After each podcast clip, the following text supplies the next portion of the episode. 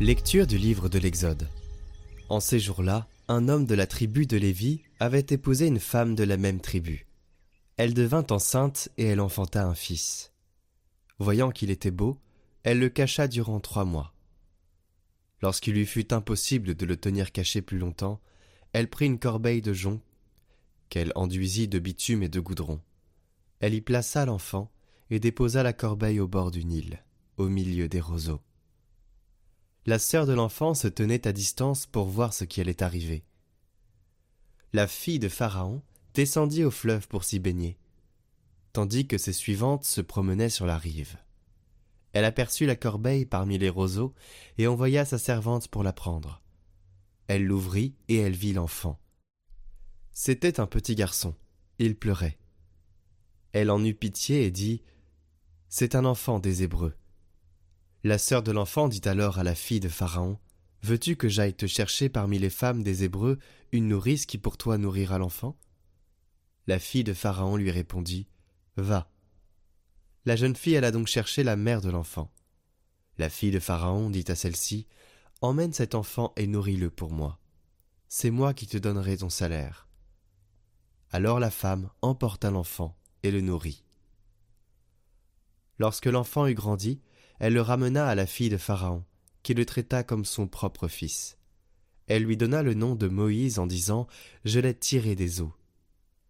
Or, vint le jour où Moïse, qui avait grandi, se rendit auprès de ses frères, et les vit accablés de corvée. Il vit un Égyptien qui frappait un Hébreu, l'un de ses frères. Regardant autour de lui et ne voyant personne, il frappa à mort l'Égyptien et l'enfouit sous le sable. Le lendemain, il sortit de nouveau. Voici que deux Hébreux se battaient. Il dit à l'agresseur Pourquoi frappes-tu ton compagnon? L'homme lui répliqua Qui t'a ainsi tué chef et juge sur nous? Veux-tu me tuer comme tu as tué l'Égyptien? Moïse eut peur et se dit Pas de doute, la chose est connue. Pharaon en fut informé et chercha à faire tuer Moïse. Celui-ci s'enfuit, loin de Pharaon, et habita au pays de Madian.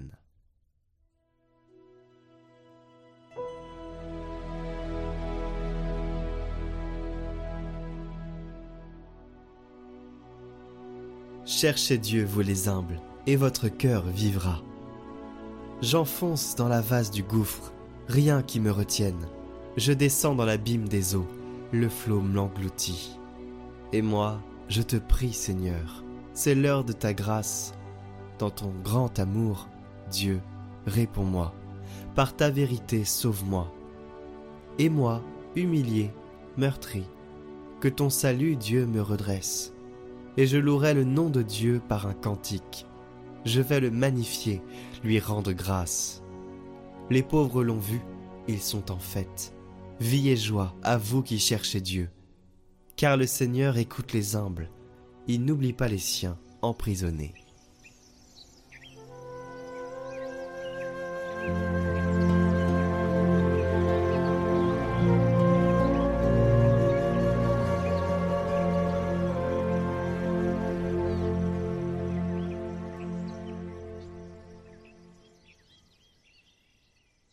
Évangile de Jésus-Christ selon Saint Matthieu.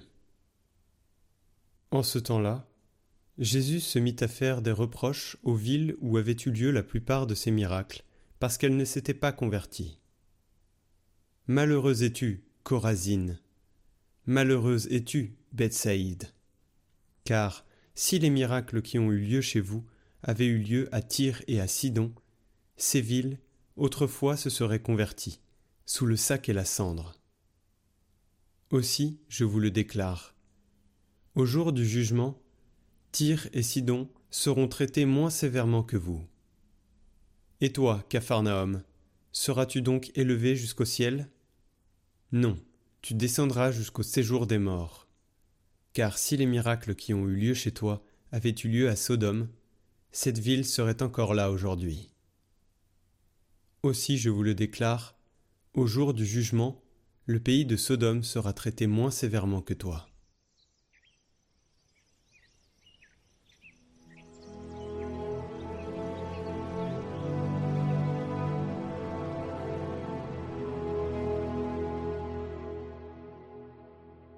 Commentaire de Saint Grégoire le Grand.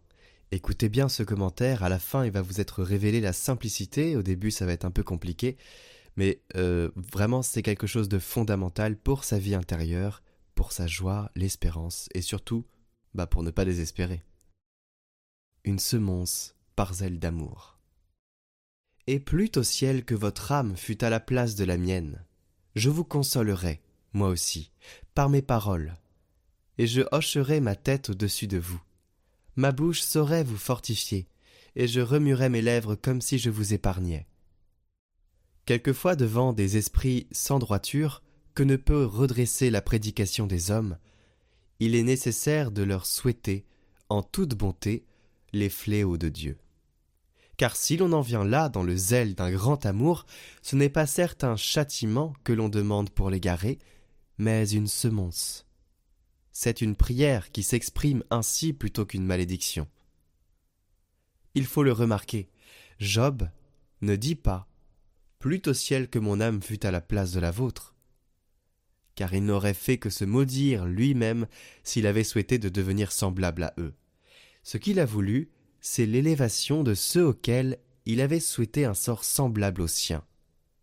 Or, nous consolons les esprits sans droiture au milieu des flagellations quand nous leur faisons voir que les coups du dehors affermissent en eux leur salut intérieur. Et nous hochons la tête quand nous infléchissons leur esprit, qui est la partie maîtresse de notre être vers la compassion. Et nous les fortifions au milieu des flagellations quand nous clamons la violence de leur douleur par la douceur de nos paroles. On trouve en effet des hommes qui, pour être fermés à la vie intérieure, se trouvent abattus par les coups du dehors jusqu'au désespoir. Ce qui fait dire aux psalmistes Ils ne résisteront pas dans les malheurs. Car seul est à même de résister au malheur extérieur celui qui demande toujours sa joie à son espérance intérieure.